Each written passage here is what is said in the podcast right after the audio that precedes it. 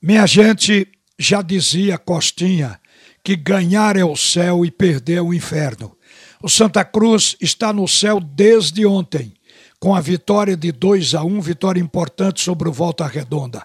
E o Santa jogou melhor que o Volta Redonda do primeiro ao último minuto da partida.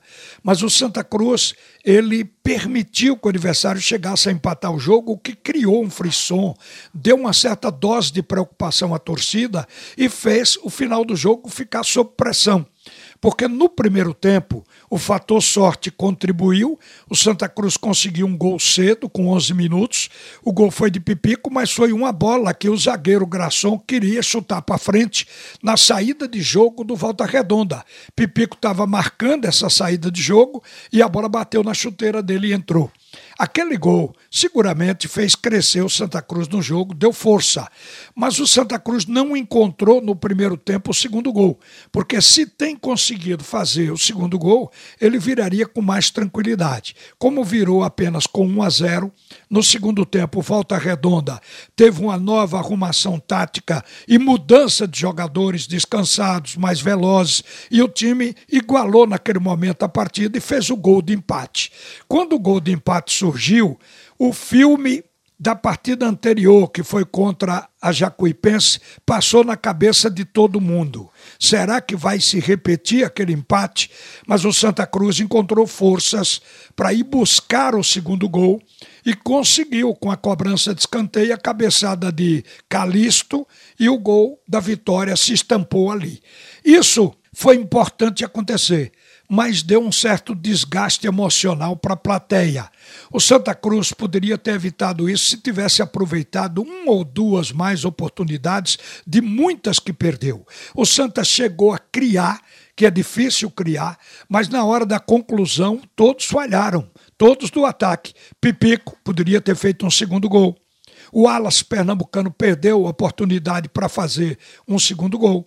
Também o Jailson, que foi o melhor jogador da partida, e ainda o Frank no final, que foi um gol que o simples fato dele perder foi ofensivo, porque foi um cruzamento de Elias Carioca da ponta esquerda, ele estava só de cara para o gol, os zagueiros estavam distantes e ele cabeceou para fora.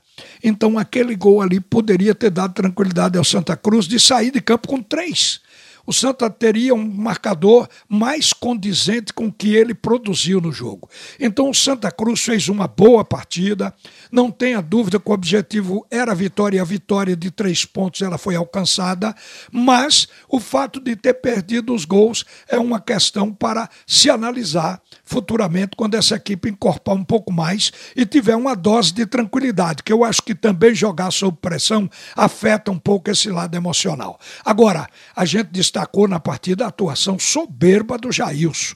Jailson é um cara que vem de trás é insinuoso, dribla bem, ele consegue mudar de posição, ele abre da direita, passa para o meio, muda de perna, finaliza com as duas. É importante esse jogador, além de que ele fez cruzamentos que foram, sem dúvida, não aproveitados, mas muito bons para o Santa Cruz.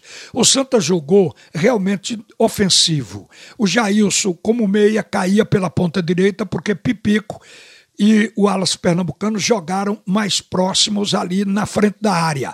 E pela ponta esquerda, o Levi. O Santa Cruz foi pressão do início ao final do jogo. E foi uma boa partida. Claro que Jailson foi um destaque e foi um jogador que chegou numa hora importante para o Santa Cruz, porque o Santa ainda está tentando, o Santa ainda busca esse milagre. O Santa ganhou duas partidas até agora no campeonato. A de ontem ela foi muito importante, porque o Santa estava com um jejum de 140 dias sem ganhar no Arruda e conseguiu também com essa vitória. Mas a presença do Jailson nesta reta final deixa maior possibilidade para a realização deste milagre e deste sonho. O Santa Cruz precisa agora vencer três das quatro partidas que faltam e empatar uma. Quer dizer, não pode perder nenhuma delas. A pressão continua. O próximo adversário é o Paysandu. O jogo é na Curuzu, lá em Belém do Pará. Quer dizer, um jogo mais difícil ainda. Mas o Santa Cruz está mais forte depois da vitória de ontem, como ela aconteceu, com o time sobrando dentro de campo e basicamente pelo fato de que a equipe saiu por demais fortalecida, porque essa equipe esperava realizar uma partida boa e ontem conseguiu.